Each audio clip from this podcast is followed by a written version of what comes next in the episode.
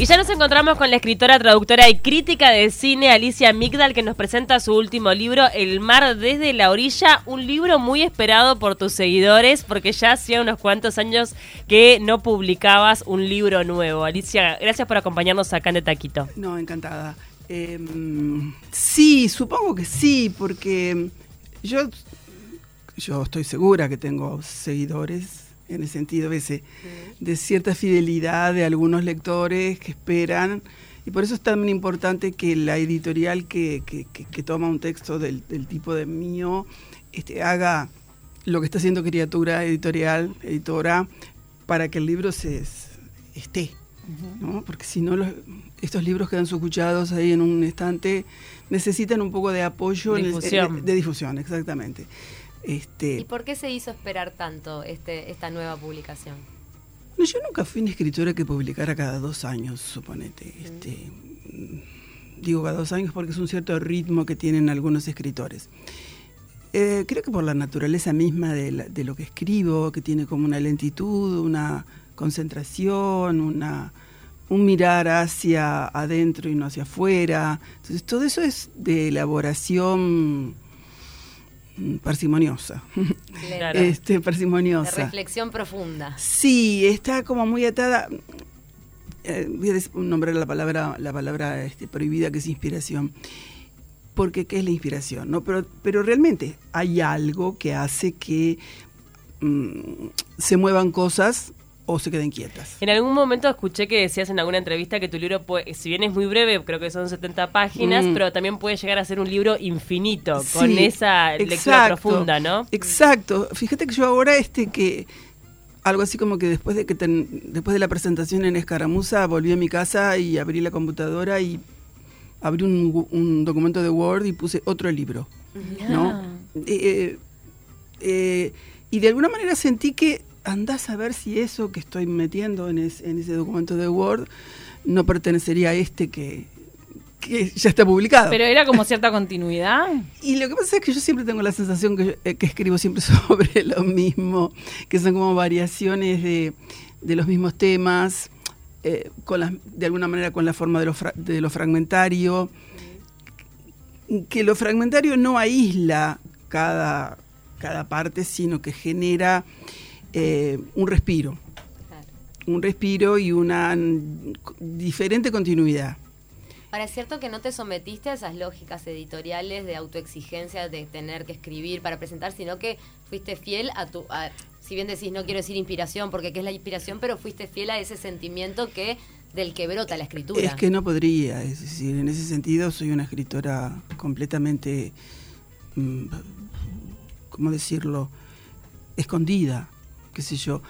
En la contratapa por ahí se, dice que soy como foránea, ¿no? Creo que fue la palabra que usó, que usaron este y sí, no, no hay, no hay forma en mi caso. Si yo tuviera que vivir de, publicar en, este país, mm. no se vive de, la literatura. Y es difícil esa relación con las editoriales cuando uno no entra en una lógica comercial con su escritura o cuando ni siquiera su, su, su forma de escribir es tan accesible como otras.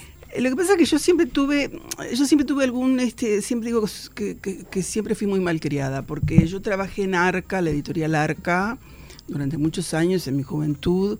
Entonces durante muchos años tuve como, como la, propia editorial, este libertad eh, sí no, no, solo libertad sino eh, placer por parte del editor en, en, editarme yo no, no, no tenía que lo único que tenía que hacer era esperar en el sentido del, mecanismo de la editorial. Después, en realidad, nunca, nunca publiqué en, editoriales, eh, nunca me llamaron, nunca se interesaron en las editoriales, digamos, este, internacionales o transnacionales, ¿no?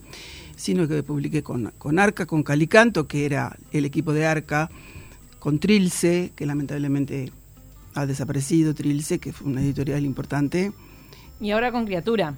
Ahora con Criatura. Y antes, eh, donde se reunía todo, hoy más una cuarta parte inédita, con Rebeca, Rebeca Link, editores, editoras, que, era, que son, eran este, un grupo de mujeres que toma, el nombre lo tomaron de un personaje de Armonía Somers, Rebeca Linke, y le pusieron el nombre a la editorial. De todas formas, ¿tuviste algún reconocimiento? Digo, en el año 2010 recibiste el premio este, de, de narrativa del Ministerio de Educación y Sí. Cultura. Es decir, si de repente tal vez algunas editoriales no te han llamado, hay un reconocimiento a tu trabajo. Sí, claro, y, y tuve el Bartolomé Hidalgo también, este, en el 96. Eso destaca ¿no? entre el 95. mundo de escritores que hay en, en Uruguay. Eh, eh, mi experiencia es que si vos no publicás, te olvidan. Es así. Pero también escribiste crítica de cine. Claro, Mm. y también lo relaciono con eso, porque durante 30 años por lo menos este, yo escribía de cine en la Semana del Día, después en la página de espectáculos del país, después en Cuadernos de Marcha, después también un poco compartiendo la cosa en, en Brecha. Y, y está claro eso, yo calculo que debe haber gente que si está escuchando en estos momentos de- puede decir, ah, mira, Alicia Migdal existe, yo creí que se, o que se había muerto, o que se había ido del país o algo, ¿entendés? Que es de la Pero vida hoy de- Por, día claro, que es de la vida visibilidad. Pero claro. hoy, hoy en día con las redes sociales, ¿no, no, sea, ¿no saneás esas ganas de escribir? De repente si ves una película, tenés ganas de escribir sobre la película. A ver, eh, es que yo no estoy en las redes sociales, este, no las uso. Yo lo- la única red que uso es Instagram. Inst- e Instagram la uso únicamente como para subir libros, eh, para, para nada, digamos. Recomendaciones que haces. Sí, y, y como me decía un amigo, che, pero no, no le pones ningún comentario ni siquiera para discrepar. Le digo, no, este, no tengo ganas de trabajar. No conozco tanto". mucha gente que usa el, el Instagram para, para publicar Sí. libros, a veces con algún comentario. Sí, este, no, yo uso, lo uso para libros y también para ciertas este, cosas culturales que me interesan, este, pero no lo uso de una manera dialógica, digamos, No lo para dialogar. un canal Claro. para, para hacer una, una editorial, para hacer crítica, como hacías en los medios tradicionales, de repente pasarte a este medio. Es un buen consejo, mira que tus seguidores te pueden empezar O sea, a seguir y tener claro. una comunidad que, Sí. que lea tus, tus críticas mucho mayor que las que lee un diario impreso. Sí, Sí. eso es verdad. Eso Eh, es verdad, lo voy a pensar. Pero el cine, Ay, pero me, me quedo colgado, ¿el cine te sigue movilizando a la reflexión? Ah, por supuesto. Por supuesto. Lo que pasa es que hay, hay toda una zona del cine que no me interesa en absoluto y en eso coincido con Martin Scorsese. Me sentí muy identificada cuando dijo que él no ve ninguna de las películas de Marvel ni de, de las películas de superhéroes, que para él eso no es cine. Y yo directamente cuando dejé de, cuando no tuve más lugares donde escribir de cine, toda esa zona yo nunca la vi.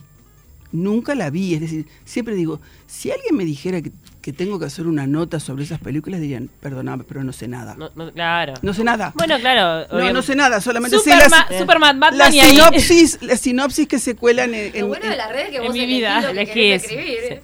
Ahora, Alicia, ¿qué tanto influye la religión en tu forma de escribir? No, la religión. Nada. Nada. ¿Y el origen sefaradí? El- Eh, ¿Tu familia es sefaradí? Eh, mi familia es judía por los dos lados. Este, es sefaradí por el lado de mi madre y askenazi por el lado de mi padre. Mm. O sea que tengo las dos... Doble ascendente. Sí, la doble ascendencia. Este, no, la religión, ¿por qué? ¿Por qué se te, se te ocurre que podía No, influir? de repente cuando de repente hablas de vínculos, de lazos familiares que tengan que ver con la historia, con lo generacional, con cosas que de repente sin querer te basás en, en tu propia historia y en tus propios Claro, pero eso, eh, vos sabés antepasados. que- Vos sabés que en, en relación al, al- al- al- al ser judío, cada uno es judío a su manera, ¿no? Mm. Yo siempre reivindico eso. Este, no están no está relacionado con, con- con ir a la sinagoga ni con la religión. Eh, Es más, este, hay, hay un judaísmo laico este, muy importante. Tiene que ver más con Sí. una identidad capaz. Es más, el sionismo nació siendo laico, yo no, no soy una judía sionista, pero soy judía a mi manera, como yo digo, este, haberme criado dentro de, mm, haberme criado con la cercanía de una abuela sefaradí, sobre todo de una abuela sefaradí, te deja un trazo, eh, deja una huella muy, af- afectiva muy importante. Claro. Solamente, solamente la manera de hablar en el español del siglo XV, eh, de cantar, este, de, Pero eh, a eso me refería que capaz que Sí. eso se ve reflejado en, Sí, tu manera de escribir, tal vez hasta de Mm. forma inconsciente. eh, en el, en, no sabría re- responderlo si en la forma, si en el estilo, si en qué. A ver, podría remitirme a ciertos lugares comunes de que los judíos son el pueblo del libro, o, ¿no? O, o toda la este, todo la cantidad de reflexión que ha habido a lo largo del tiempo sobre la condición del judío, para bien o para mal, ¿no? Este, es cierto que hay una visibilidad intelectual este, de la producción de pensamiento y también de literatura, eh, eh, grandes escritores que tienen el judaísmo como tema. Ponele este se me borró el nombre del norteamericano que me gusta tanto, este Roth, ¿no? Este, Philip Roth. Para poner un ejemplo de alguien que de alguien cuya literatura se basa en un personaje literal, claro. en un personaje con todos los líos, bueno, este Woody Allen en el cine, qué sé yo. Y Alicia, ¿cómo, ¿cómo desarrollas este arte de contar sin contar? ¿Es algo que te lo propones objetivamente o que te nace esto de, ser, esquivo, de ser esquiva a lo explícito? Mm, que mi, primer libro, que se llama Mascarones, que fue en el 80, eran fragmentos, era, eran poemas en prosa, lo que se mm. llamaría pequeños poemas en prosa, como un poco a la manera de Baudelaire. Y, yo me daba cuenta que, tenía ahí una verdadera voluntad de, ser indirecta, de ser pero muy indirecta. Eso iba de la mano de mis, mis primeros tiempos de crítica de cine también, donde era todo un ejercicio de la escritura. Em, creo que en los últimos lo indirecto... A ver, esa es una pregunta que yo les haría a ustedes, porque a mí me interesa saberlo eh, tener la, respuesta de ustedes como lectoras. No sé si sienten tanto que, hay una cosa indirecta. ¿Sienten que lo que yo escribo es muy hermético o muy misterioso desde el punto de vista de, de aquello de lo que estoy hablando? Eh, más o menos. La verdad es que, claro, más a veces es difícil, este, eh, em. no es tan lineal, por decirlo de alguna forma, ¿viste? No, no, no es tan difícil poder, eh, eh, tal vez necesita como cierto grado de concentración entender qué, qué hay ahí, qué, se quiere decir. Sí, porque yo entiendo que en, que en mis libros hay em, fragmentos que algunos son bastante largos, donde hay un personaje, suponete que es el padre, o una reflexión sobre una tía, qué sé yo.